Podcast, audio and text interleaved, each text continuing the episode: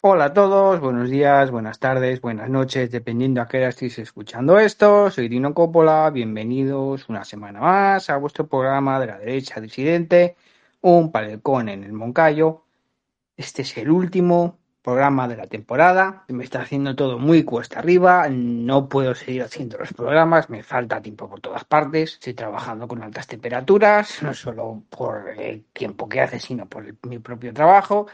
Y ya a partir del verano, como los que seguís las temporadas de este programa ya sabéis, yo dejo de hacer los programas y ya volveré el 1S. Tengo aquí a Simonov. Simonov, gracias por estar aquí. Hola Dino, pues como siempre un placer estar aquí y un gusto tener a nuestros oyentes, a nuestros escuchantes. En efecto, eh, se viene un verano en el que vamos a tener que compaginar trabajo, nuestras otras ocupaciones y no solamente vacaciones. Sí que es verdad que es el último programa de la temporada y como buen defensor de la ética católica del trabajo, que a pesar de lo que dicen las malas lenguas no consiste en ser un perfecto vago, sino en hora et labora, énfasis en lo segundo. Eh, San Benito era un grande. Y bueno, Simonov, este es el último programa de la temporada. Te veo con las gafas de sol y con esa camiseta jovial tuya que pone Schumpeter era un optimista, así que te veo relajado, pero no te me relajes mucho porque este programa es el último y tenemos que dejarlo todo eh, bien dispuesto. Así que intro y si te parece, Simonov, empezamos. Eh, en efecto, mientras no hayamos acabado, no nos relajamos. Y ya habrá tiempo de, ganarse el descanso, porque el pan nos lo tenemos que ganar con el sudor de la frente. Así que empezamos.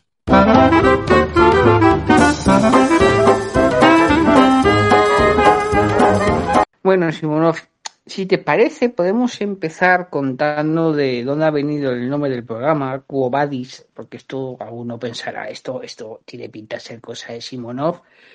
Pues no, el culpable del nombre no es él, la culpa es mía, el nombre se me ha ocurrido a mí.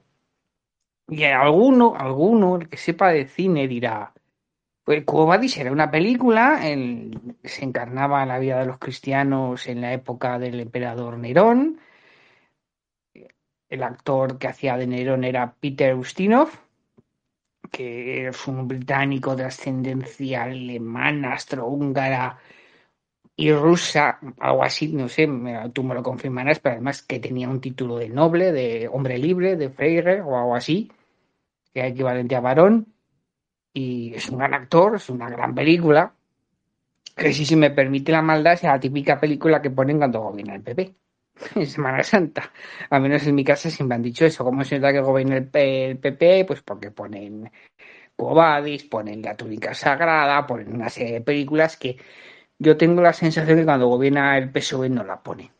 Yo imagino que igual en Sevilla la cosa es un poco distinta, en Andalucía, pero aquí en Aragón, chico, siempre se nota cuando está el PP porque ponen esas películas. Así que no, cuéntame un poco de dónde viene esto de Quo Vadis y cuál es la referencia original y, y vamos a enganchar con eh, por qué he usado esta frase para este último programa. Así que cuando quieras, empieza. Pues en efecto, Quo Vadis es el título de una gran película, Peplum, creo que algunas partes fueron incluso rodadas en España porque el productor Samuel Bronston era un gran enamorado. Eh, el que hacía de Nerón, Peter Ustinov, pues tiene también, como has dicho, una historia interesante. Era de estos, eh, de una familia de origen aristocrático, pero está basado en las persecuciones de eh, los cristianos en época de Nerón. Y a su vez, la película viene de un libro que fue bestseller, que es del mismo título, del gran novelista y escritor polaco eh, Henryk Sienkiewicz. Creo que lo he dicho bien, es un poco complicado. Nuestros eh, escuchantes eh, que sepan polaco me podrán corregir. Que fue premio Nobel de, Literatura en 1905, eh, el año en el que también le dieron el Nobel de, de Química, no, perdón, de Fisiología y Medicina a un paisano tuyo, a don Santiago Ramón y Cajal. Y es eh, una novela que se basa a su vez en un evangelio apócrifo, perdón, en un texto apócrifo, no es un evangelio, eran los hechos de Pedro, pero que ha formado parte del acervo cultural. O sea, la tradición de que cuando San Pedro, huyendo de la persecución de los cristianos de Roma, al parecer se le apareció Jesucristo portando de nuevo su cruz, y traducido al latín, porque el texto original que se ha perdido estaba en griego koiné, que era la, lengua de cultura de, entonces. Lo único que nos queda es una traducción de siglos después. Y eh, en el texto en latín se traduciría a que San Pedro le pregunta ¿A dónde vas? Quo vadis? Y responde Jesucristo voy a Roma que me crucifiquen otra vez. Entonces es cuando San Pedro se da cuenta de que no puede escapar a su destino, que la palma del martirio no se rechaza, vuelve a Roma y, en efecto, lo atrapan, eh, lo, crucifican, lo, crucifican cabeza abajo. Según nos dice este mismo texto, la tradición de poner la cruz boca abajo como símbolo del papado, eh, que no es satánico, es, el símbolo del papado. Es por eso, es porque San Pedro, al parecer, no se consideraba digno de ser crucificado de la misma manera que Jesucristo. Entonces lo crucificaron cabeza abajo. Algo parecido a lo que pasó con San Andrés, que eh, no se consideraba digno y lo crucificaron en forma de aspa. Y por eso pues, hay bastantes banderas de países que, por lo que sea, tienen eh, devoción a San Andrés, que son cruces eh, en forma de X es el caso de Escocia, es el caso de Irlanda del Norte y es el caso también de la Marina rusa y algunas cosas así. Pues eso, ese es el origen. Preguntar simplemente ¿a dónde vas? Bueno, Simonos, vamos a empezar con el tema de ¿a dónde vas Europa? ¿Dónde vas Bruselas? Aunque este primer apartado es un poquito más global, dado que el mercado es global. Estamos hablando del tema del petróleo y el tema del gas. Lo más seguro es que yo me deje cosas, por lo tanto, Simonov, de todo lo que me esté dejando yo, trata de responderlo tú, a pesar de que estamos seguros que no vamos a dejar cosas porque esto es muy, muy largo. Em, vamos a empezar por el. Bueno, ya hemos comentado los podcasts, sobre todo en el, de los automóviles, podcast que os recomendamos, aunque no os gusten los coches, pero hacernos caso porque hablamos mucho de la industria europea, que Europa decidió apostar por el diésel porque el diésel tenía muchos usos, no solo el de el automóvil, tenía varios usos, usos industriales, usos agrícolas, un montón de usos, uso para calefacciones, etc, etc, etc. ¿Vale? Bien. Entonces, Europa apostó por el diésel. Bien. ¿Qué ocurre? Llegamos al temido eh, y odiado, ya casi totalmente olvidado Dieselgate, que era que básicamente que la Unión Europea tenía una serie de normas acerca de las emisiones de óxidos de nitrógeno, de dióxido de carbono y de otra serie de gases, ¿vale? Que salen por los tubos de escape y las marcas tenían que cumplirlo. ¿Qué es lo que ocurría? Que muchas marcas, mm, si hacían cumplir las normas medioambientales, tenían que subir mucho los coches de precio. ¿Por qué? Porque la mecánica que hacía falta para instalar en los automóviles en los sistemas escape hacía aumentar el precio. Entonces iban a ser mucho más caros que la competencia, por lo tanto no lo hacían. Y en Estados Unidos una fundación de origen argentino estuvo comprobando porque se remoreaba de que no estaban cumpliendo la norma. Y les pillaron a todos y el que más gordo fue el Dieselgate, pues porque el grupo Volkswagen usaba unos comandos para engañar para engañar, usando AdBlue, usando una serie de cosas para engañar y le cayeron miles de millones de, de multa. Y bueno, aquí fue cuando Europa decidió el tema de que, bueno, el diésel lo vamos a ir dejando. Menos eso decían. Les pusieron, hicieron unos, hicieron los coches mucho más caros por aquello que tenían que cumplir la norma, todos a la vez. se hicieron todos más duros y se hizo una sobrereacción llevándose al coche eléctrico. Bien. Una de las esto tuvo una serie de consecuencias. La primera es, por ejemplo, que se les fue diciendo a los fondos de inversión que dentro de 2030, 2035, 2040 se iba a dejar de usar el petróleo. ¿No? Y además coincidió con el tiempo que fue después del desastre de Fukushima y por lo tanto se iba a quitar la nuclear. Por lo tanto tenemos ni nuclear, ni diésel, ni petróleo. Entonces, claro, en lo nuclear se desmantelaron muchas centrales nucleares y en el tema de ese se dejó de apostar. Se dejó de buscar, se dejó de innovar y se dejó de refinar. Y de, eh, bueno, pues em, mejorar refinerías, poner más refinerías, eh, porque ¿para qué si lo vas a quitar? ¿no? Entonces, le estuviste diciendo al mercado desde tu posición de eh, secretario general, ¿no? De aquí, de, del partido, que Mm, bueno, ibais a dejar el petróleo. Nota aquí. El petróleo de petróleo hay que destilar, hay que refinarlo. Y para refinarlo hace falta un proceso del que eh, llevas mucho tiempo sin meter dinero porque no era lo que tocaba. Lo que tocaba era lo verde y lo resiliente. A pesar de que había mucha gente, había muchos que son petroleros por un lado y verdes y resilientes por otro son unos cuantos. Si uno nos pueda decir algún nombre. Bien. Entonces, aquí ocurre una cosa. Porque sabéis que en estos programas a veces nos faltará el contexto, pero nunca el fondo.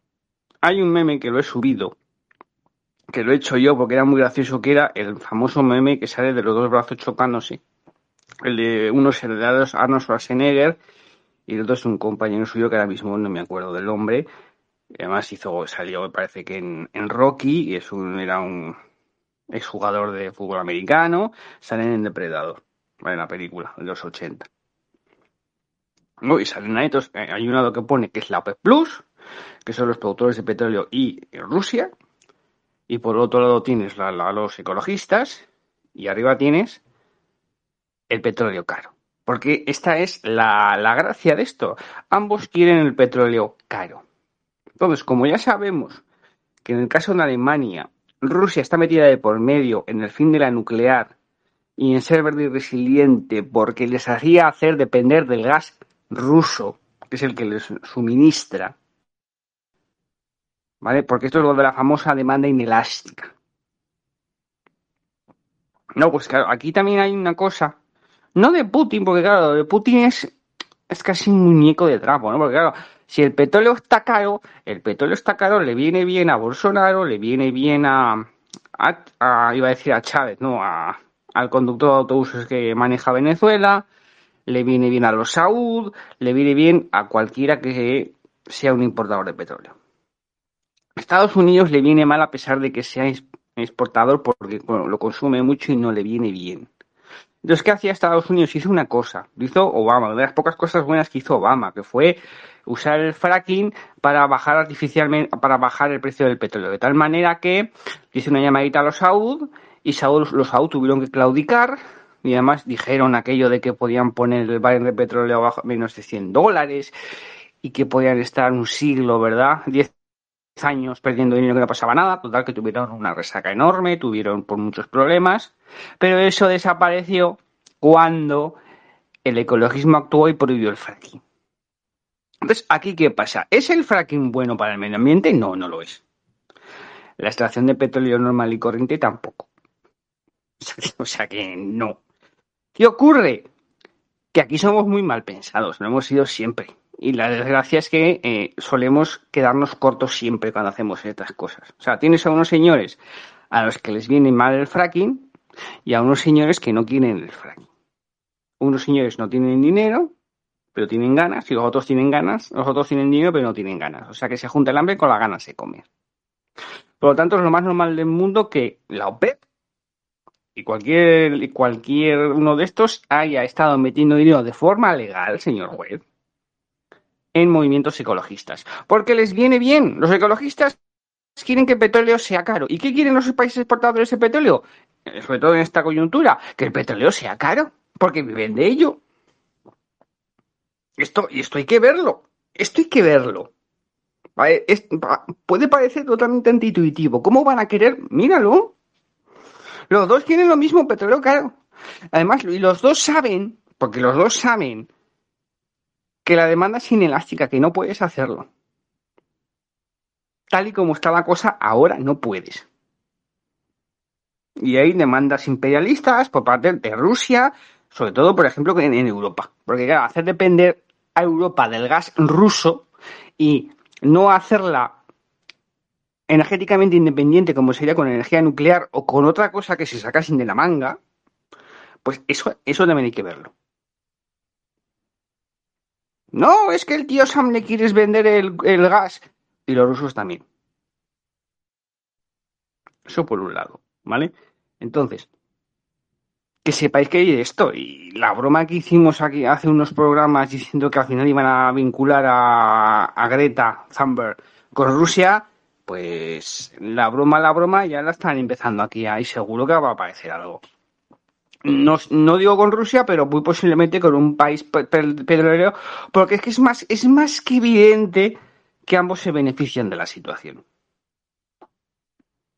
Sobre todo porque el problema que tiene el ecologismo es que el occidental se cree que pinta algo ya en el mundo. El americano es el país del mundo, algunos dicen que va a ser el segundo, bueno, primero el segundo, jo. Ahora mismo el segundo es China y China pinta un montón. ¿Vale? Pero claro, en el caso de Europa, somos un enano económico, un enano, un enano político y un enano militar. Por lo tanto, no pintamos nada, pero la gente se cree que somos lo mejor. Y no, no, macho, no. Tu política energética le da igual a todo el mundo.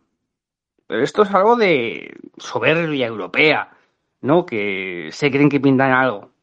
Entonces, como ya no pintan nada, pretenden ser eh, eh, los primeros en lo moral y en lo verde y nada de nada. Simplemente son los tontos, somos los tontos útiles.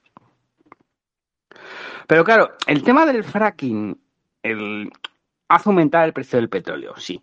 Sobre todo el prohibirlo pero no, no lo explica todo. Evidentemente eh, sería estúpido y eh, estaríamos mintiendo si dijéramos que solo de eso. Eso es solo una. ¿Cuál es la otra? La subida de impuestos. Y sobre todo, en el caso de Europa, el impuesto al carbo, a las emisiones de dióxido de carbono. Y el céntimo sanitario que lo ha encarecido. ¿Qué más ha encarecido? La inflación, queridos niños. No la inflación desbocadadora, sino la acumulada. ¿vale? Porque muchos dicen, no, es que en 2008 estaba el cambio a unos 60 y ahora está a 1,05. Y por eso está caro. Y tú dices, ah, ¿y por qué ha cambiado tanto? ¿Qué ha pasado? ¿De qué ha pasado unos 60 a 1,05? Nadie dice nada. Pues porque tu moneda se ha devaluado, cacho idiota. ¿O es que no lo ves? Te han devaluado la moneda. Eres más pobre, tu moneda vale menos con las maravillosas políticas de imprimir billetitos. Pues los americanos han imprimido, pues sí, bien, pero han imprimido menos en proporción. Además, el, el dólar es moneda fuerte de muchos países con moneda débil, sobre todo del continente americano, cosa que el euro no lo es. Y aún así van mejor. Y aún así tienen mejor balance. Y este es parte del problema. Que se han sumado cosas. Entonces, claro, llegamos a 2018-2019 y la gente estaba diciendo, oye, va a haber, puede haber problemas con el diésel porque la gente no está, no, a ver, si es que te estás diciendo que en, en 15 años, estamos en 2018, si para 2035 no va a haber diésel, a ver, no voy a apostar mis miles de millones en el diésel en Europa, ¿para qué? ¿No? Entonces, el caso fue, por ejemplo, en España, cuando eh, dijeron que no iba a haber diésel, la gente dejó de comprar diésel y en España se fabricaron un montón de coches diésel. ¿Qué le va a pasar a los, a los que montan coches diésel? Que se van a ir al paro. Tema de la guerra. A ver, la guerra, la guerra hace subir el precio del petróleo, depende de qué guerra. Esto es crudo, ¿eh? A ver, hay guerras que importan al precio del petróleo y guerras que no. O sea, los dos países que se estén pegando, estén muriendo gente, es tristísimo. pero que estén lejos de Europa, lejos de los pozos de petróleo, a nadie le importa. Ahora, como la cosa sea entre Rusia y Ucrania, la cosa está fastidiada. Pero si es en tu país hay un país B, no. A ver, lo siento, pero esto es así. O sea, incluso, no, iros a cualquier época en la que el petróleo estaba sensiblemente más barato y buscar conflictos armados que hubiera entre países, pues vais a hinchar a encontrar. Y no, las, y no, les afectaba. ¿Qué pasa? Que una invasión de Irak o una invasión de Kuwait, pues sí que lo hace. Pero vamos, normal, ¿eh? ¿Que hay otra cosa para que el precio del petróleo esté tan caro? Pues las sanciones. Es que esto es la, el pico y es la, auto, la, la profecía autocumplida. Vamos a repasar. Irán. Irán no está aportando al mercado mundial. Irak lo está haciendo mucho menos. Libia no lo está haciendo. Venezuela no lo está haciendo. Y, y se aportan bastante al petróleo mundial. Ya has cogido y a Rusia, pues sí que lo haces, pero de una forma estúpida y torticera. Lo cual, todo esto hace subir más la inflación. Hay que dicen, como bastante razón, que si quieres va a cortar, la inflación, quítale las sanciones a Occidente. No a Rusia, a Occidente. Quítale las sanciones a Occidente, que algunos dicen que es de Rusia, pero está vez viendo que no, y bajará la inflación bastante. Todo, no, pero bajará. Y esto son una serie de cosas, son muchas cosas, son muchas medidas aparentemente estúpidas o eh, aparentemente estúpidas, pero muy maquiavélicas, que explican el precio del petróleo y del gas. En Estados Unidos, por ejemplo, cuando todo el mundo estaba mirando al, Capitolio, la gente no vio porque la gente es muy corta y la gente está a otras cosas. Porque en este programa, cuando hablamos de Estados Unidos, está mal que yo lo diga, pero hablamos con mucho conocimiento de causa. Con bastante, con más que la mayoría de los medios. Y se ha visto en el caso de Roe contra Wade, que voy a hablar al final, que lo explicamos hace un mes cuando a nadie le importaba, ya todo el mundo está preguntando qué es eso de Roe contra Wade. Ya ha pasado exactamente lo que dijimos. ¿Vale? El, el gasoducto oleoducto Keystone XL que conectaba el norte de Canadá con Filadelfia, no lo iban a hacer. Por lo tanto, menos gas y menos petróleo. Los campos petrolíferos de Filadelfia, a esos no los, no los ibas a, ibas a fastidiar. ¿Qué más? Prohibieron la extracción de petróleo en tierras federales. Lo cual recortó la producción de petróleo. O sea, la producción de petróleo se ha reducido por interés político. Y no estoy hablando del fracking, que también se ha prohibido. Por lo tanto, todo hace subir el precio. Todos. ¿Qué pasa? Que no hay alternativas. Ese es el problema. No hay alternativa. No es construir una alternativa. Una alternativa necesita tiempo. Y necesita viabilidad. Y no se puede intentar ajustar la realidad a tu ideología a martillazos, porque creas sufrimiento. Creas dolor. Y lo hemos dicho en este programa muchas veces. El dolor crea ira. Y no es bueno. Que luego te acaban saliendo pintores fracasados por todos lados y te preguntas por qué. Sobre todo con una aristocracia y con una oligarquía tan despegada con el hombre de a pie como lo estamos viendo en Occidente. Es una pasada. Y bueno, Simón, me estoy dejando cosas. Puedes seguir tú, me puedes responder. Hay, hay, alguna cosa que me estoy dejando, pero es que tú y yo lo sabemos es que es mucho para explicar. Y claro, eh, tampoco queremos aburrir a las ovejas. Pues sí, eh, esto da no ya para un podcast propio, este tema, sino para toda una serie de, podcasts. Y, y, que tuviera la participación de gente que trabajase en la industria. Nosotros tenemos una perspectiva un poco de consumidores. Y la verdad es que uno no puede evitar tener la sospecha de que quienes toman las decisiones aquí, aparte de que la inmensa mayoría de ellos pues no ha estudiado una leche de termodinámica y solamente saben de política en el peor sentido del término, o sea, de cómo hacer sus jueguecitos de poder y sus leches, también que eh, realmente están interesados en hacernos sufrir a los demás. Es como si se alimentasen de, del sufrimiento ajeno. Sospecha que no puedo evitar tener. Probablemente estoy siendo aquí conspiranoico, gorrito de papel de aluminio, todo lo que ustedes quieran, pero es la sospecha que tengo. Y bueno, con el tema de la, de la ecología, esto es un hecho, que, que hay, al ser una decisión política, pues la política hace extraños compañeros de cama. Y sí, vemos que los productores de petróleo han estado siempre muy interesados en favorecer a ciertos aspectos del movimiento ecologista. No la ecología, ojo. la ecología es algo importante y es algo que tiene que ser transversal a todos. Y es algo que nos debe preocupar a todos. Pero ya se sabe, ecologista es a ecología lo que carterista es a cartera. O socialista a sociedad.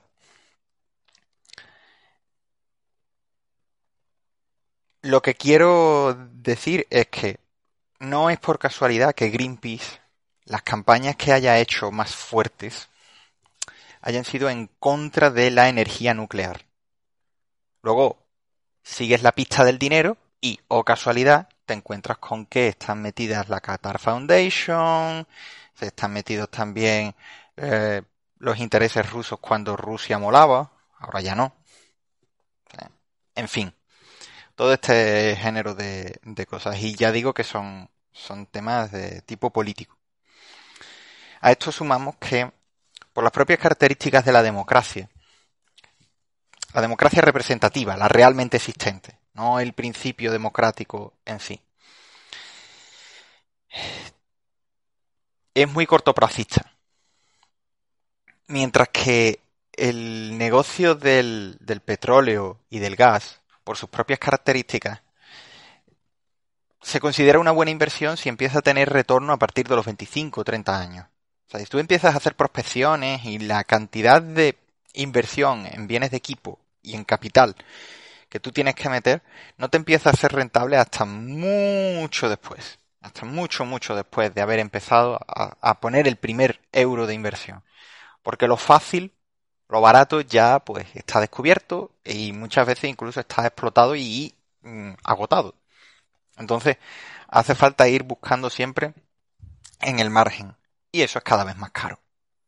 Es lo que se conocía como el peak oil, el pico de producción del petróleo, que parece ser parece ser que se alcanzó en 2018. Todavía hoy no podemos saber eh. O sea, más adelante se sabrá si realmente hemos superado esa producción o si eh, realmente en el 2018 se fue el, pico histórico de producción y a partir de ahora es todo una cuesta abajo, más o menos suave. Lo que han tratado de hacer es de forzar una cuesta abajo que no fuera suave, además con unos plazos determinados. Eh, en 2035 ya no hay coche de combustión interna, ¿no? Por decreto de la, de la Unión Europea. ¿Vale? Eso significa que las petrolíferas, por lo menos europeas, no van a estar interesadas en invertir porque un retorno de la inversión en 15 años es un plazo de tiempo más corto que el plazo de tiempo promedio para rentabilizar una prospección petrolífera o una explotación gasística. Vale, pues dejo de invertir. ¿Cuál es el resultado de esa bajada de inversión?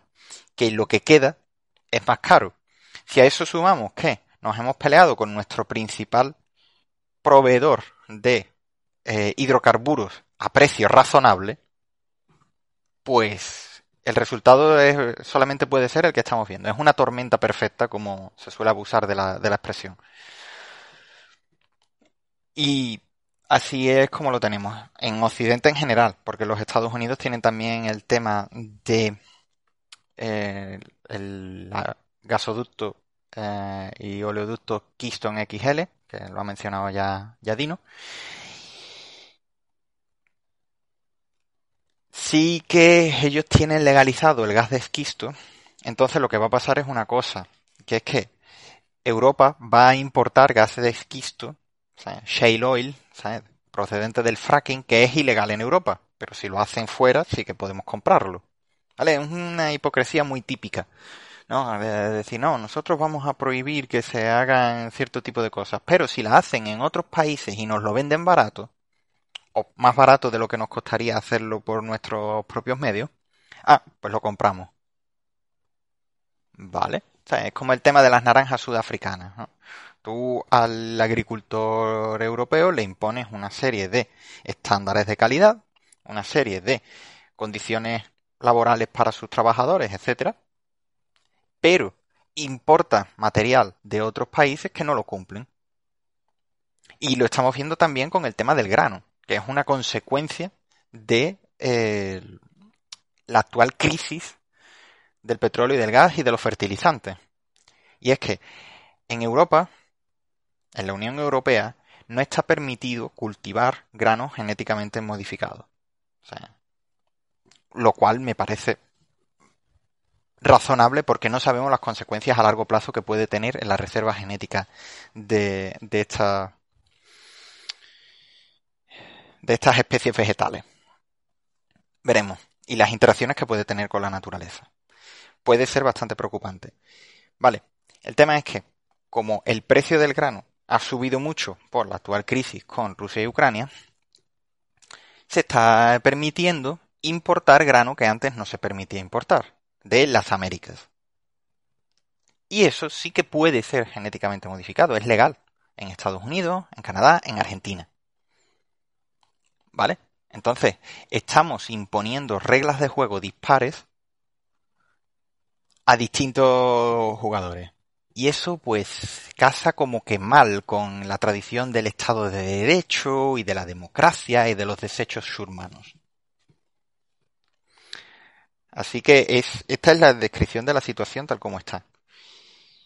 ¿Qué es lo que puede pasar a, medio plazo? Pues eh, las cinco fases del duelo de, Kubler-Ross, ¿no? igual que eh, había quien empezó eh, a negar, no, no compraremos más gas ruso, no lo haremos, no pagaremos en rublos, etcétera, etcétera. Bueno, pues al final han tenido que pasar por las cinco fases del duelo, la de negación, ira, eh, negociación, depresión y por último, pues eso, pagarlo en rublos. ¿no? Pues, al final tendremos que tener una perspectiva realista, ese concepto tan denostado ¿no? que se suele decir, porque hay que ser idealista, hay que, hay que tener la cabeza en las nubes. No, tú acabas teniendo una perspectiva realista para poder solucionar realmente los problemas que tienes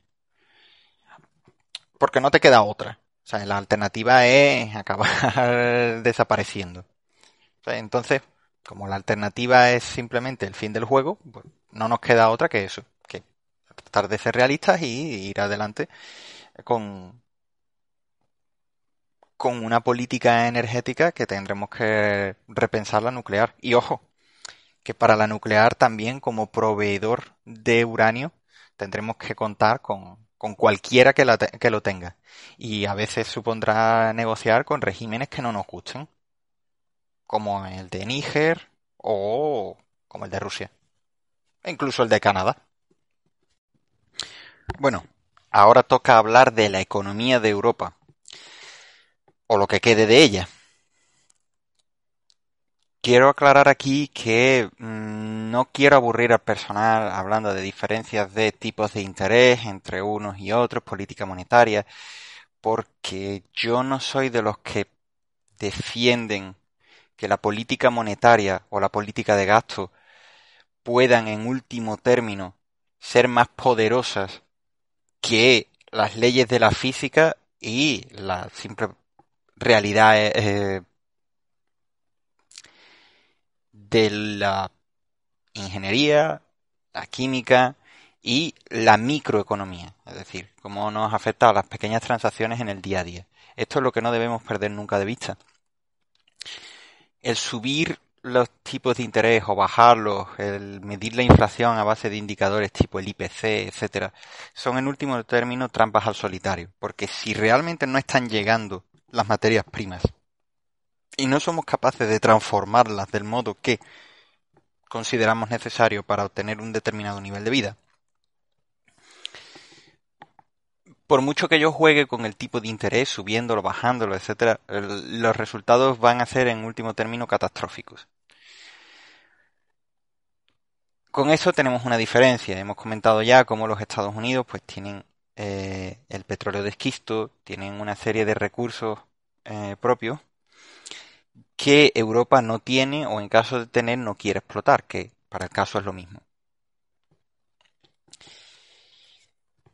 Y por otro lado, mm, está el comentario de, como dice la Escuela Austríaca de Economía, y sobre todo lo dijo Ludwig von Mises, que estudió los efectos del el cambio del tipo de interés oficial de los bancos centrales sobre eh, la posibilidad de un eh, una recesión, de intervenir sobre una recesión o evitarla o hacerla menos grave.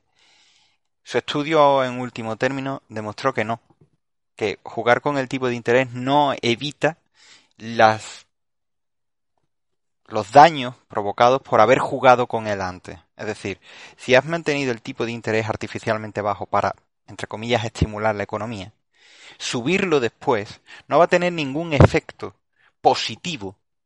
Todo lo más tendrá efectos negativos al distorsionar también el, el mercado de, deuda.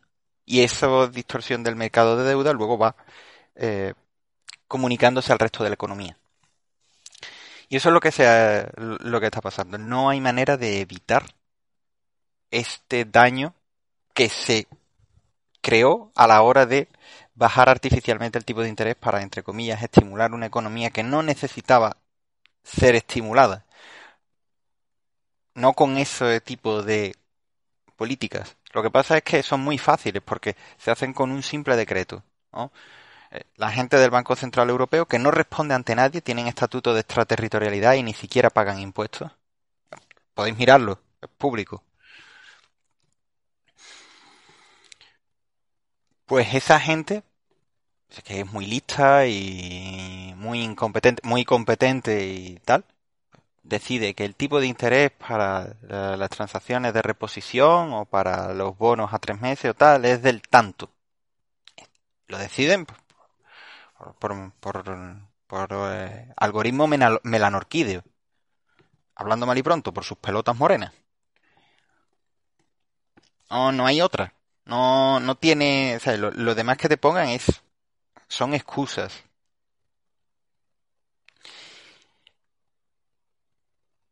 Y ese tipo de interés que a partir de ese se calculan los tipos de interés de las hipotecas, de los préstamos al consumo, de las líneas de crédito que se abren a las empresas para ir funcionando, etcétera, etcétera. Mm, al cambiarlo, el famoso Euribor, ¿no? El Euribor eh, tiene como uno de sus inputs, uno de los... es la tasa eh, a la que se prestan eh, dinero entre sí los bancos unos a los otros en, en el sistema del euro. y tiene en cuenta a cuánto presta el Banco Central Europeo dinero a dichos bancos. A partir de ahí se calculan las tasas de interés de los bancos al eh, público general. Pues bien,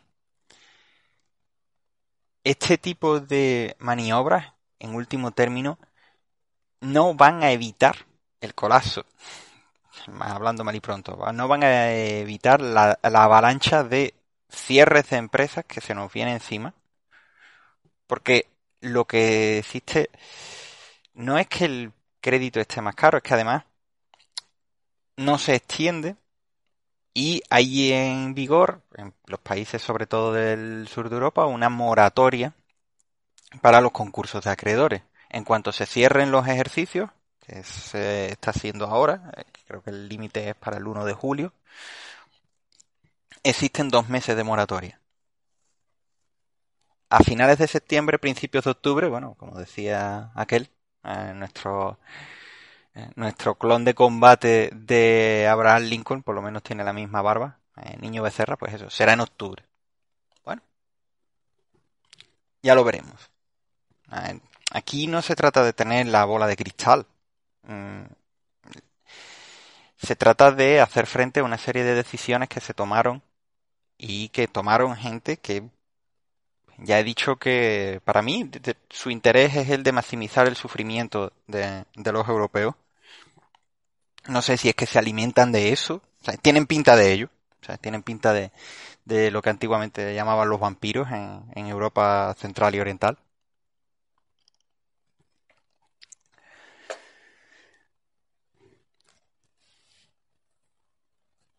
Lo que tenemos que ver es que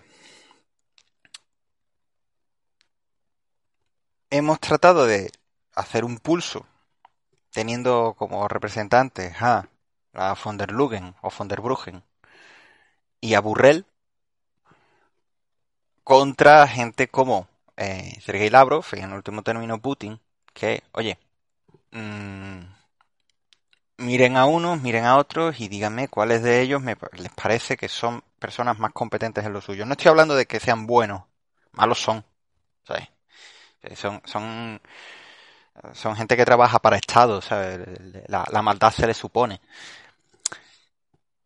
Pero compárenme entre unos y otros cuál es su grado de competencia profesional. Y, y cuáles, cuáles son el tipo de presiones y el tipo de, de retos y desafíos a los que han tenido que hacer frente unos y otros y cuáles son los que se han, se han forjado en circunstancias más duras. Considérenlo ustedes mismos. Bueno, pues hemos decidido echarle un pulso a esta gente eh, con el tema de las sanciones y con cosas como lo de Lituania. ¿no?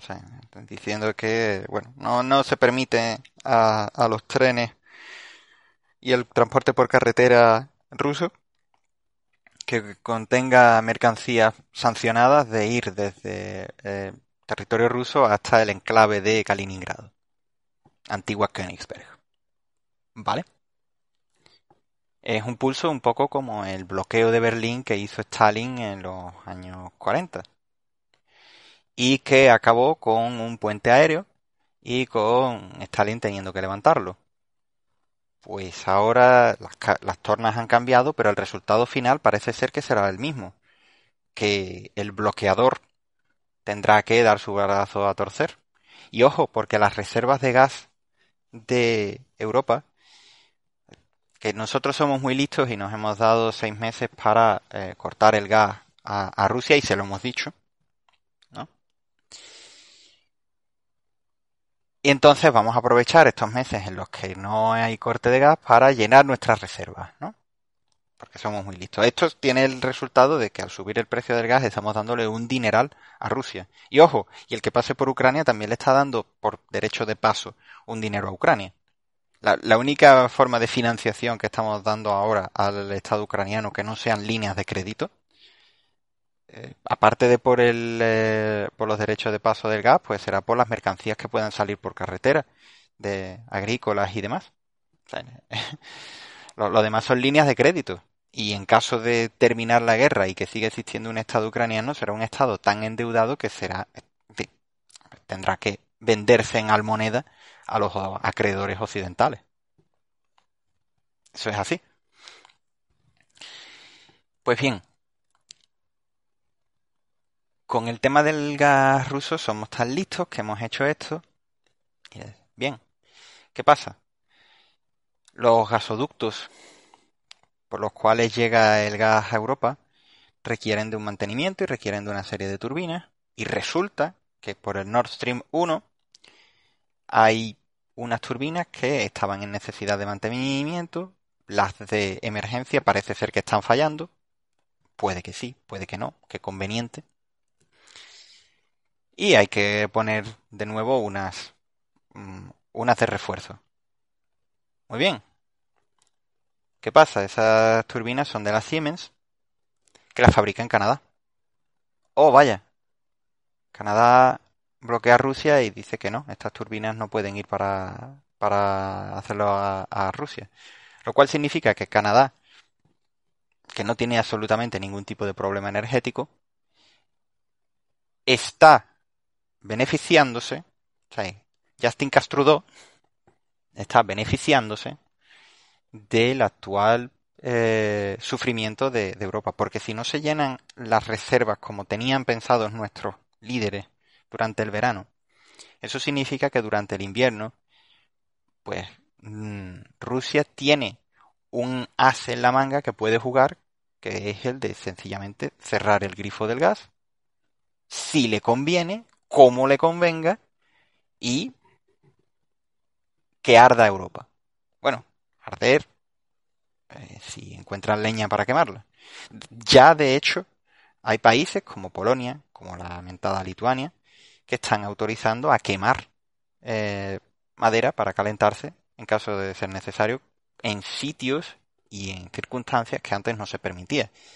Esto es muy malo para la preservación de ciertos bosques bastante antiguos que antes estaban protegidos y este invierno pues no sé, probablemente le levanten esa, esa protección y son hábitats de especies que que son necesarias para nosotros, ¿vale?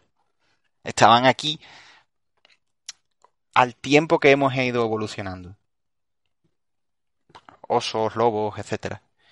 Y son especies que al ser depredadores eh, vértices mantienen el control sobre las especies de herbívoros, conejos, ciervos, gamos, corzos, lo que quieran. Y para que luego no dejen absolutamente arrasados los plantones de, de, los mentados árboles, ¿no? de, los bosques. Es decir, eh, parece ser que esto es algo que solamente interesa a ciertos ecologistas y a los fans de Bambi, etcétera. A ver, yo también soy fan de Bambi. Reconozco que me encanta una caldereta de ciervo, ¿no? Vale, pero estoy hablando de que es algo que en último término nos afecta también a nosotros. Porque es, nuestro hábitat, es nuestro oikos del que estamos hablando. A día de hoy, eh, el gas que venga por gasoductos sigue siendo, sumándolo todo, la alternativa menos mala a la energía nuclear bien diseñada, que requiere de una capacidad técnica y de una paciencia que nuestros gobernantes no tienen. Entonces, ¿cuál es la alternativa realista? El gas. Y el gas que venga por gasoductos. Gasoductos que vengan de África, hay un par, y vienen de Argelia. Lo de decir que venga directamente desde Nigeria, pues es hoy día ciencia ficción, porque se trataría de un gasoducto que todavía no existe, no está levantado, tardarían años en levantarse y requeriría de un mantenimiento. Entonces, ¿qué es lo que nos queda? Rusia. Aparte de eso, pues el gas natural comprimido que venga de la extracción del esquisto desde los Estados Unidos. O sea, un pifostio. En fin. Así está la circunstancia. ¿Cuál es la cosa?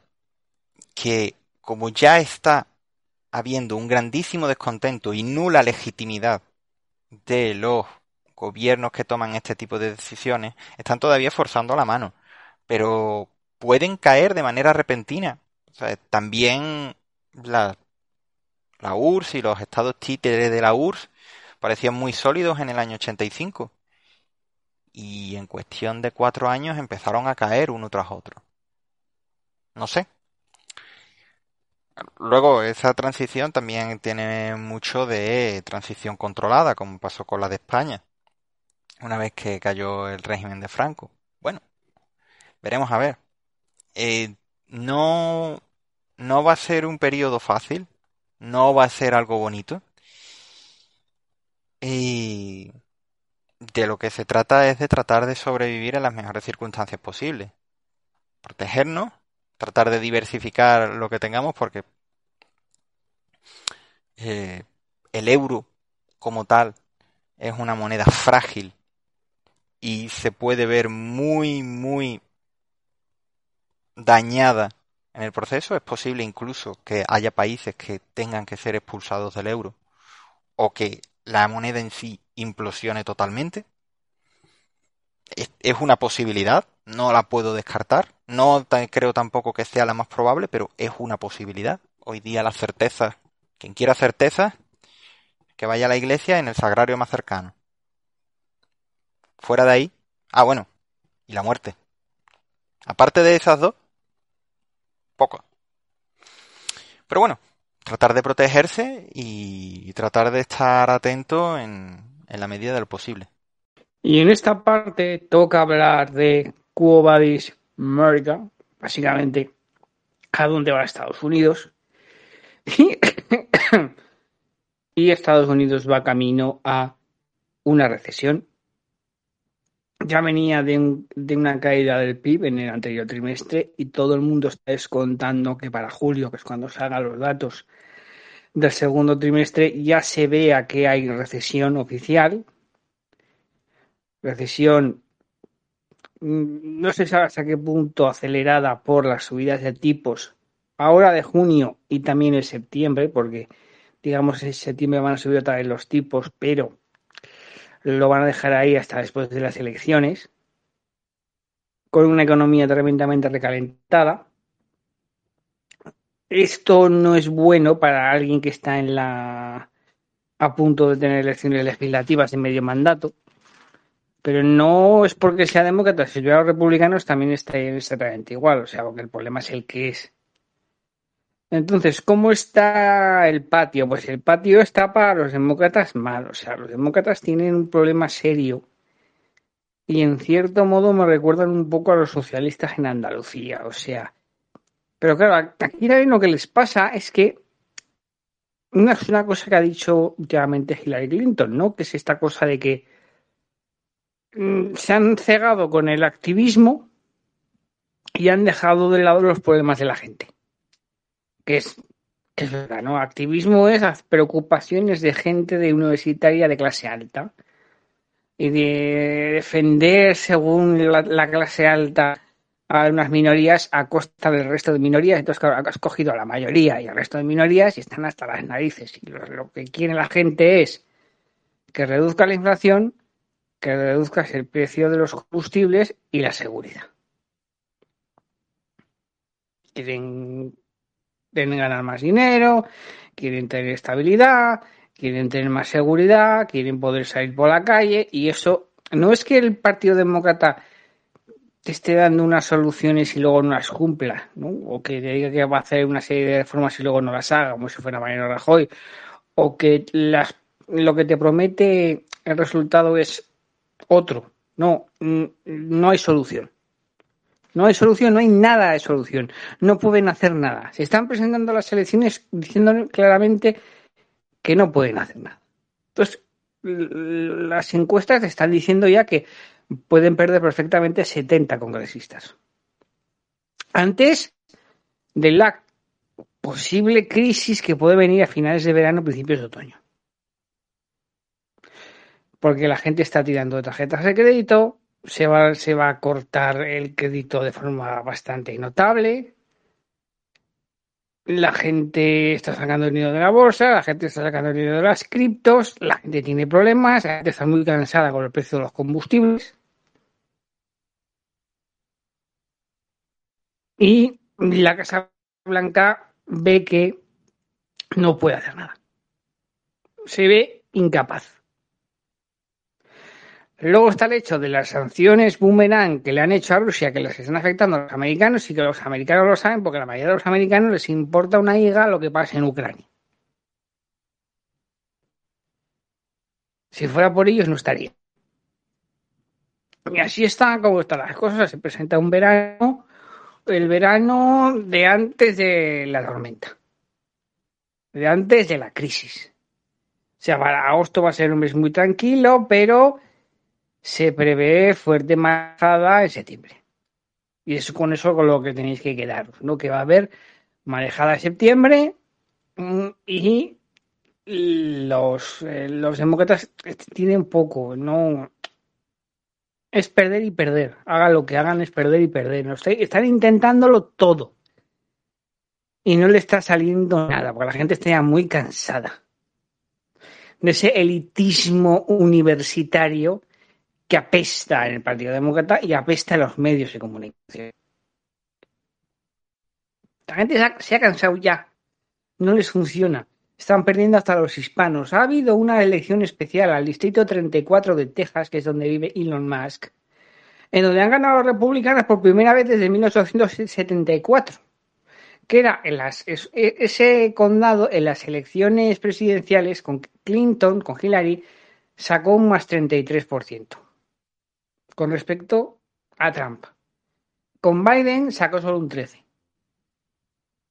Y ahora han ganado los republicanos y les sacan como 15 puntos. Es verdad que los dos candidatos sean hispanos, pero han, ganado los republicanos.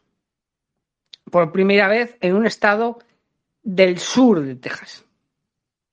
Estados mayoritariamente hispanos. ¿Qué es lo que, ocurre? Que hay un problema migratorio de tres pares de narices tampoco lo están solucionando. Y los problemas migratorios afectan al voto hispano. No, hay una parte de la comunidad hispana que dice que los demócratas se han olvidado de ellos y que van contra ellos. Pues es algo que aquí lleva mucho tiempo diciendo que iba a pasar, ¿no? La fragmentación de la coalición arcoíris sumado con la teoría de la ley de hierro de la oligarquía, pues pasa que es feminismo y BLM y todo lo que no sea feminismo y BLM, pues a los pies de los caballos. La consecuencia es esta. Pero bueno, es lo que hay es lo que hay. Los medios en Europa dan vergüenza ajena y los españoles más. Siguen hablando de trumpismo, como si supieran explicar lo que es. Son gente que no sabe que Trump lo único que hizo fue copiar a la derecha, vamos a llamarla disidente, y a la derecha de Internet y no al revés. Eso es lo que la gente no ve. O sea, Trump no inventó nada, Trump lo copió. Trump fue el primero en, hacerle, en hacerles caso no va a ser el último, pero bueno, supongo que su cabeza sonará espectacular. Ahora os digo, no los corrijáis. Sigan creyéndolo. Nos viene bien a todos. Yo quiero poner también una perspectiva acerca de la política exterior de los Estados Unidos ahora mismo, que es básicamente la de agitar las cosas para que muera hasta el último europeo empezando por luchar contra Rusia hasta el último ucraniano. Y con un intento de provocar una división interna dentro de Eurasia, que a ver en qué para. Pero por otro lado, mm, las armas que se han utilizado, aparte de ser juguetitos caros, las armas literales, y seguir con el mismo error que le llevó a las derrotas en Vietnam, en Afganistán, etcétera, etcétera, que es la de fiarlo todo al, a la guerra con aplastante superioridad tecnológica, en lugar de atender a criterios de doctrina de para qué se lucha la guerra. En los Estados Unidos y en Occidente en general, tenemos la doctrina de que las armas se crean sobre todo para justificar puestos de trabajo y fondos públicos. Si adicionalmente sirven a los objetivos de defensa, pues genial, pero eso es un objetivo secundario, no es el objetivo primario. Y aquí estamos viendo los límites de lo que fue un mundo unipolar. No sé lo que deparará el futuro, eso es algo que uno no puede saber, pero se está viendo señales de agotamiento. Hay un pensador eh, Dmitry Orlov, que es ciudadano de los Estados Unidos, naturalizado, es de origen eh, judío ruso. Entonces ha vivido tanto la caída de la URSS como el actual estado de cosas en los Estados Unidos. Y, aunque no comparto necesariamente muchas de las cosas que dice, sí que es preocupante la cantidad de razón que puede tener. los títulos de sus libros son básicamente el, lo que se mal traduce como el colapso, que es el derrumbe del sistema, cómo se derrumban los sistemas cuando llegan a su límite.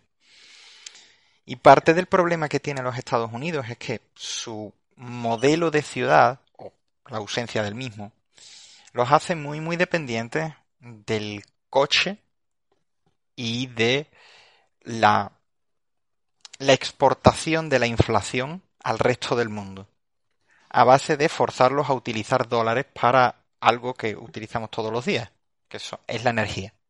¿Vale? Una transición de modelo energético no se hace en dos meses. Y cambiar de modelo energético es algo que tiene costes. Limitarse a decir, no, desde tal fecha limitaremos o quitaremos totalmente nuestra dependencia de tal fuente de energía. Eso no significa necesariamente que lo vayas a conseguir, pero sí que significa que esa fuente de energía se va a encarecer y de resultas el resto. Porque si la demanda permanece constante y la producción se reduce, por narices, aumentará el precio. Eso es bastante básico. Se une además que si a partir de determinada fecha no se eh, utilizará más el petróleo, pues ¿para qué voy a ponerme a invertir en encontrar nuevos yacimientos petrolíferos? O de tantas otras cosas. Y claro, ahora vienen las prisas y las reacciones, el que hemos calculado mal, el ir a base de sanciones contra el que hemos elegido como nuestro enemigo. Y eh, la pregunta es, ¿hay algún país cuyo gobierno, cuyo régimen se haya derrumbado de resultas de sanciones impuestas internacionalmente? Incluso cuando la comunidad internacional, que ahora mismo es básicamente los países del occidente y los asimilados como Japón y Corea del Sur, era muchísimo más poderosa que ahora. En términos relativos. O sea, podía imponer su voluntad al resto del mundo. Hoy ya no es así. Y ante eso nos estamos encontrando, que es que los Estados Unidos de hoy tienen bastantes paralelismos con el Reino Unido de los años 40, que trata de mantener todavía un aparataje imperial sin tener necesariamente las condiciones económicas para ello. Entonces tendrá que elegir cuáles son las guerras que puede ganar. Mientras tanto, pues eso, agita avisperos en, en Europa Central y Oriental, ahora está el tema de Lituania, pero tratar de echar la culpa de las la inflación que hay o de los problemas internos del país. Ah, no, esta es la inflación que ha provocado Putin. El mismo director de la Reserva Federal de, de Nueva York, o es el jefe de la Reserva Federal, Jerome Powell, lo ha declarado ante el Congreso. no, la inflación viene de antes. se lo ha dicho, literalmente. Ha desautorizado al presidente, el director de la Reserva Federal. Ahora es un pulso de poder. ¿Quién tiene realmente el poder en los Estados Unidos? ¿Lo tiene la Reserva Federal o lo tiene el presidente. Veremos a ver. yo personalmente considero que el presidente es una figura que si tuviera un paralelo en la antigua Roma sería la de tribuno de la plebe. ¿Alguien se acuerda del nombre de algún tribuno de la plebe? Pues eso. ha pasado a ser eso. Entonces, tenemos también otro problema eh, grave, que es que toda la masa monetaria que se creó y toda la facilidad con la que se eh, prestó dinero o se creó de la nada durante la pandemia como excusa, toda esa liquidez ahora mismo está anegando el, el mercado, está anegando la economía. Eso no significa necesariamente que seamos solventes. Una cosa es la liquidez y otra cosa es la solvencia. Yo puedo tener muchísimos papelitos, pero si no, si esos papelitos no están respaldados por nada y la gente no se fía de que yo sea capaz de ah, hacer frente a mis obligaciones, a, a mis compromisos adquiridos, pues esos papelitos que yo emito valdrán cada vez menos. Tendrán un precio más bajo, porque su valor intrínseco es nulo. Lo que tienen es precio. Así que toca ser muy pacientes. Toca también mm, ver que las narrativas que nos intentan eh, meter por todos lados, pues están fracasando. Porque tienen muy, muy endeble soporte en la realidad. Y frente a eso, frente a la fuerza de la realidad, te puedes empeñar todo lo que tú quieras, puedes poner a todos tus spin doctors, eh, masters del universo con eh, 25.000 eh, credenciales de las universidades de la Ivy League, pero la realidad seguirá siendo la realidad. Y quien toma las decisiones en los Estados Unidos, ¿alguno de ellos ha estudiado siquiera alguno de los principios de la termodinámica para enterarse de, qué es de lo que se trata del tema de la energía? Porque al fin y al cabo, de lo que estamos hablando es de un problema termodinámico, que es la transformación de una forma de energía a otra que estimamos más conveniente. Y es un problema que es con límites físicos y con decisiones políticas. Y antes de las despedidas queremos, queremos comentar que ha salido la resolución del Tribunal Supremo de Estados Unidos de robo contra Wade. Yo hice un editorial hace un tiempo explicando la situación y las posibles salidas. ¿Y qué es lo que ha salido? Pues lo que ha salido es que lo que viene siendo la sentencia que salió en el 73 la han quitado. Por lo tanto, el aborto no está protegido a nivel federal, ya que no hay ninguna ley hecha por la Cámara de Representantes y luego refrendada por el Senado de los Estados Unidos que lo diga. Y tampoco lo dice la Constitución. Por lo tanto, para que la Constitución dice algo a favor o en contra, tendrías que modificarla. No está modificada, por lo tanto, no puedes em, usarla para defender o quitar. Por lo tanto, como la propia Constitución dice, es cosa de los estados. Hay 23 estados de la Unión que lo van a limitar muchísimo, ni ninguno es una prohibición total, pero muchos lo van a quitar. ¿Cómo se va a informar de esto? Se va a informar horrorosamente mal se va a informar horrorosamente mal porque aquí lo que importa es la ideología y no la realidad. Y aquí importa una higa, porque lo que importa es una higa, que lo que piense la población. Hay zonas que son muy demócratas y son muy liberales, son muy, vamos a llamarlos así, progresistas, para que todo el mundo lo entienda, y hay zonas que son la América Interior, lo que llaman la racistamente racista de clase, ¿no? La América profunda en el que son de muy cristianos y no van a decir que no. Aparte que yo voy contando, voy adelantando a todos de que esto está descontado. O sea, no va a hacer cambiar el voto a nadie.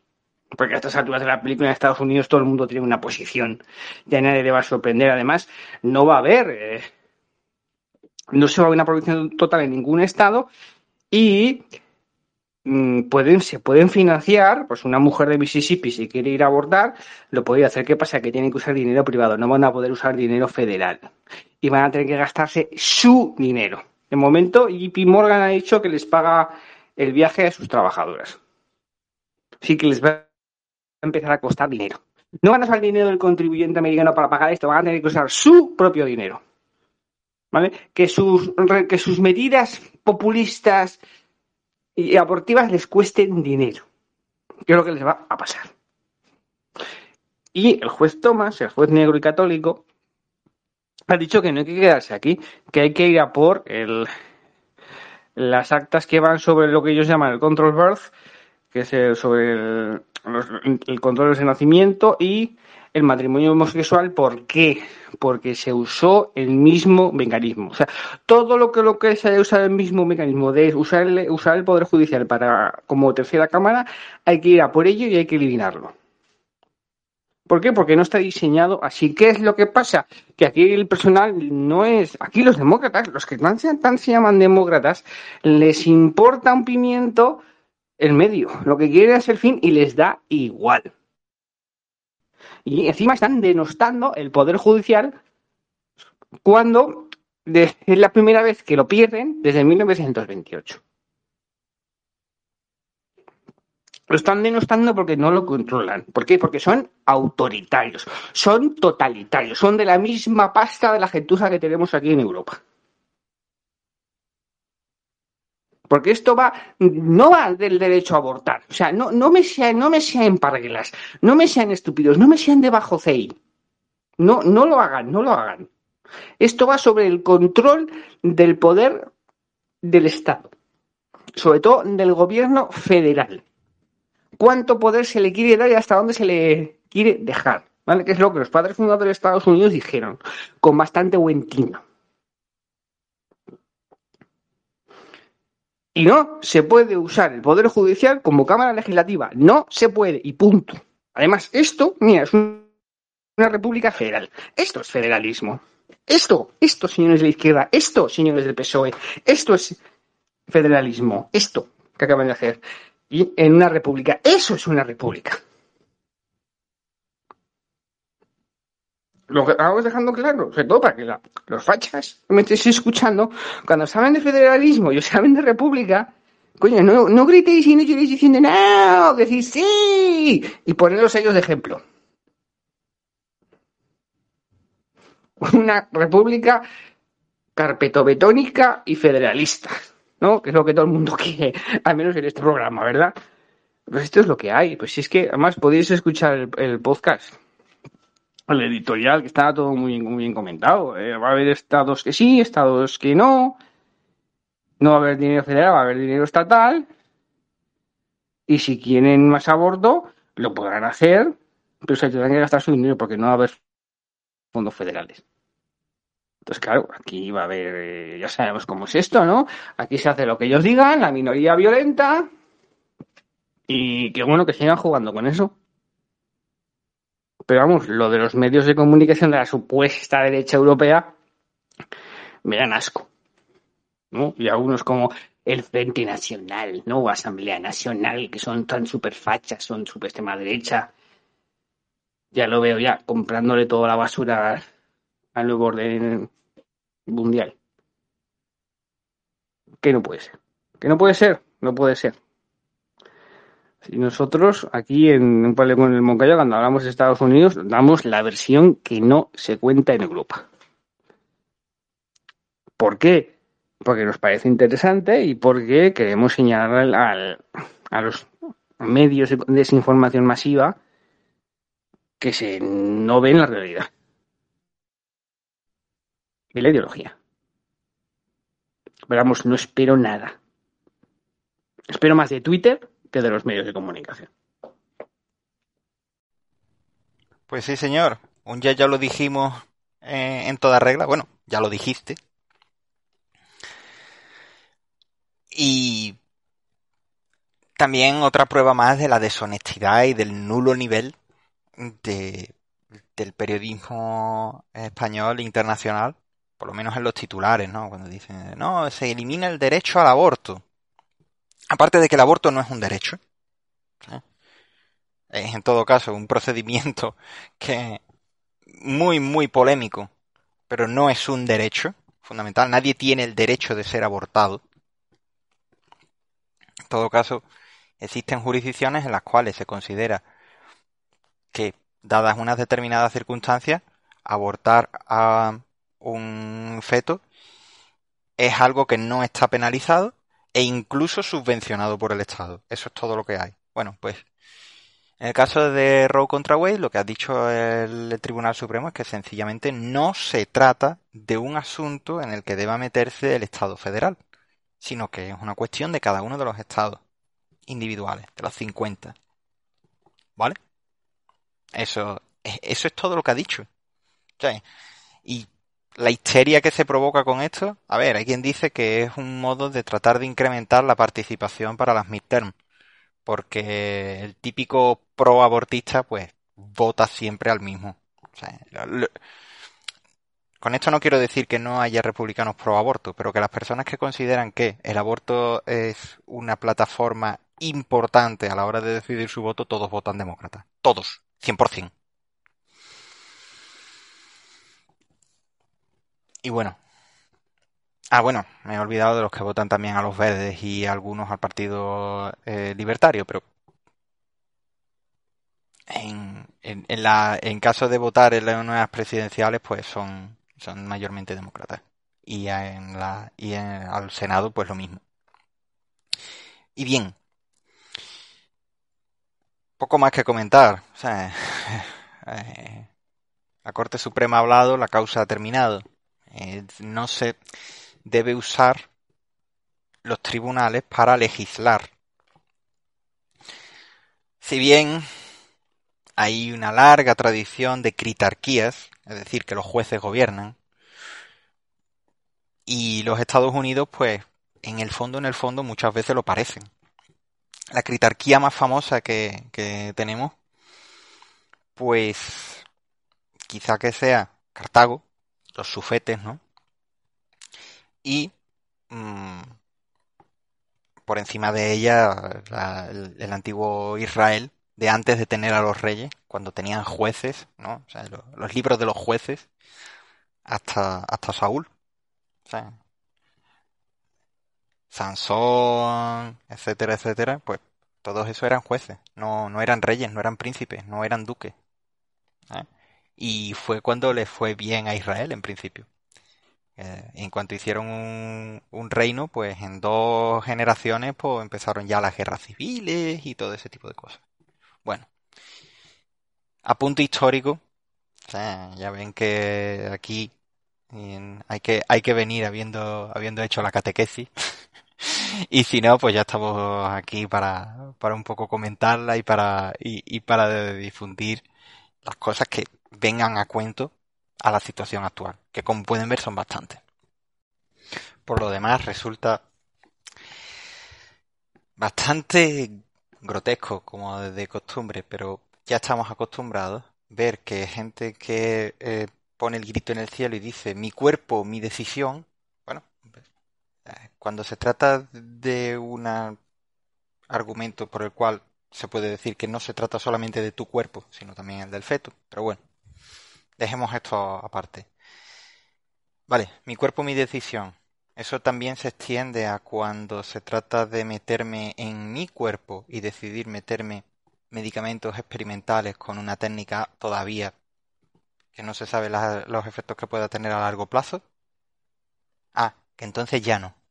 ¿Vale? Y son la misma gente las que dicen una cosa y la otra. Bueno, no espero coherencia de los progres.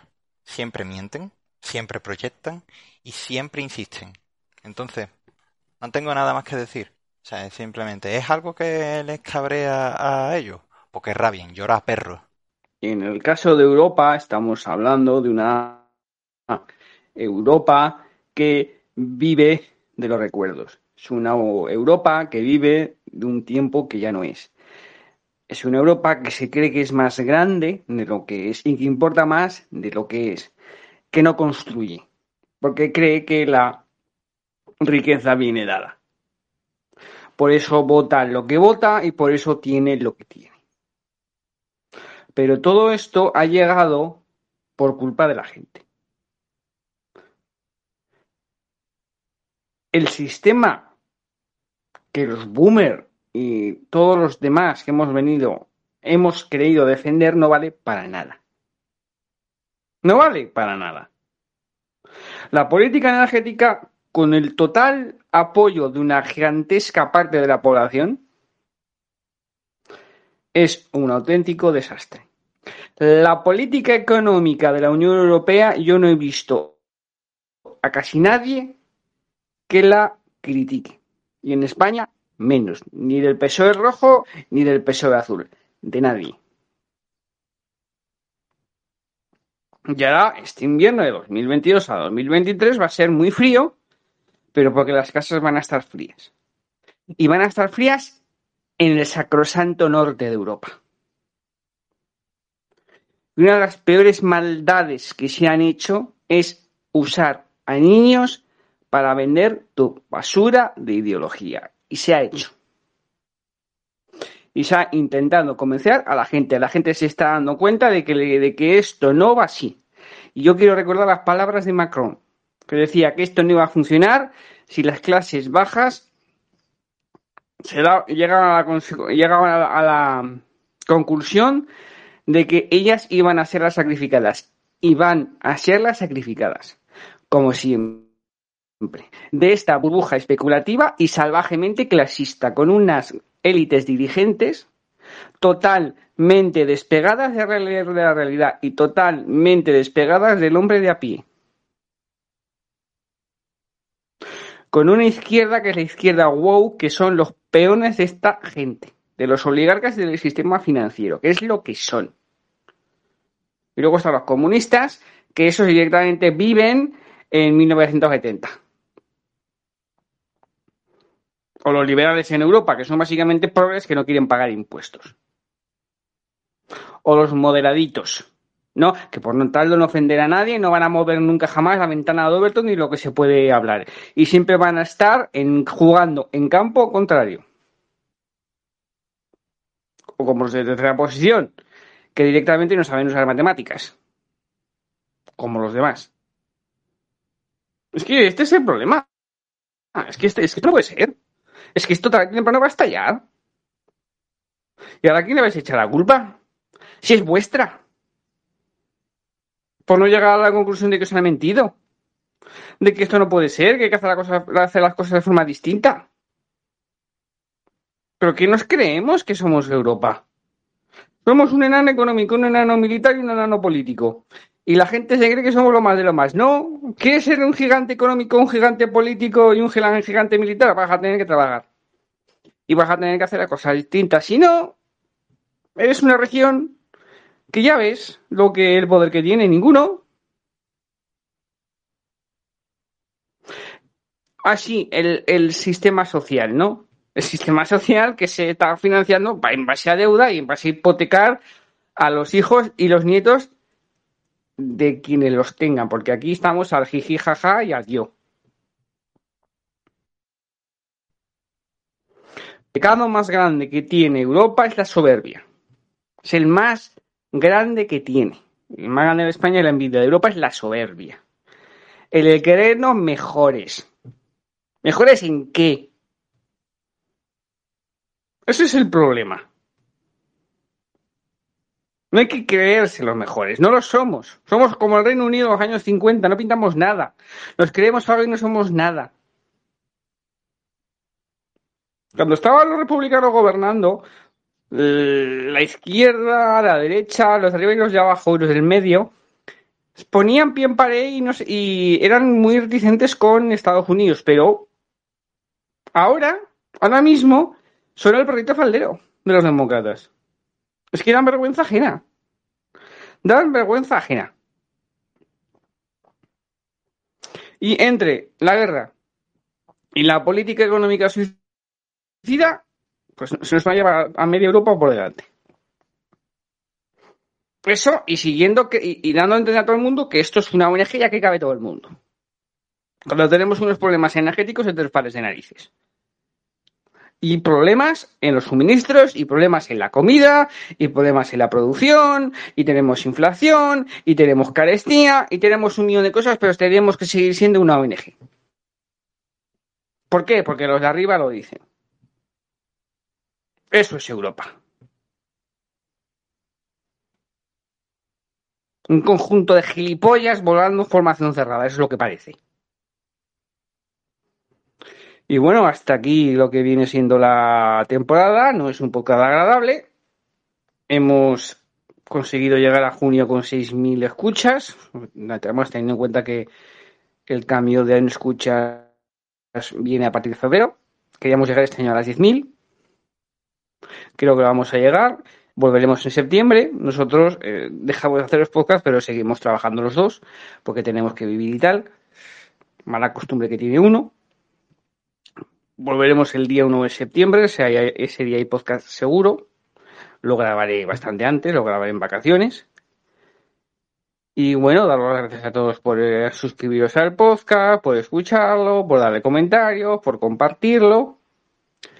Es un podcast sin ningún tipo de ánimo de lucro, ¿vale? No, la mayor grandeza que hemos hecho sin Bonofillo es algo que no da dinero, como se nota que sobra nuestra. Y bueno, me, me despido. Le voy a dar la última palabra a Simonov, pero vamos, por mi parte, pasar un buen verano.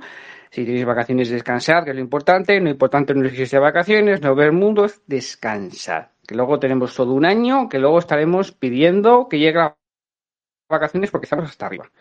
¿Vale? Así que lo importante es descansar. leed si queréis, ir al cine si queréis, alejaros de la política, además ahora estamos en verano y alguna serpiente de verano habrá, pero recargar pilas porque hacernos caso que en otoño en otoño vienen las curvas. Así que por mi parte os deseo un feliz verano y aquí dejo a Simonov que es el que acaba el último programa de la temporada. Por lo demás, creo que ya está todo. Muchísimas gracias, Dino, por la oportunidad, como siempre. Un saludo a todos. Eh, que disfruten del descanso los que puedan, sin duda merecido. Los que no, ya sabemos que justicia y no por mi casa. No es que se lo merezcan menos, sino que por circunstancias de la vida, pues no pueden disfrutar de ello. Esperamos que puedan pronto y nos vemos a la vuelta del verano. Un abrazo a todos y muchísimas gracias por habernos escuchado.